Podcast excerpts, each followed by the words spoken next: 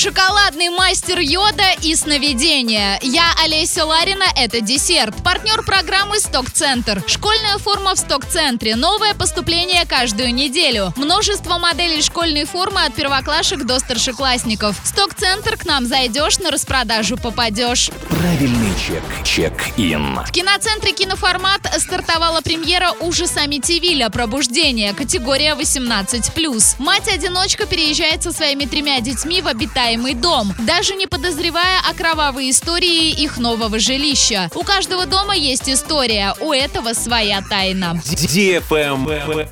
News. С 24 июля по 23 августа в Орске поэтапно ограничат движение транспортных средств. По улице Пацаева на участке от проспекта Ленина до улицы Комарова. Ограничение будет действовать в связи с проведением работ по ремонту дороги и установке канализационных люков. Движение общественного транспорта организуют по открытым участкам дорог. Улица Комарова, улица Ялтинская, улица Добровольского, улица Беляева и улица Маршала Жукова. Движение маршрута номер 16А будет закольцовано возле магазина «Лента» по проспекту Ленина. Участникам дорожного движения рекомендуется быть предельно внимательными на этом участке дороги.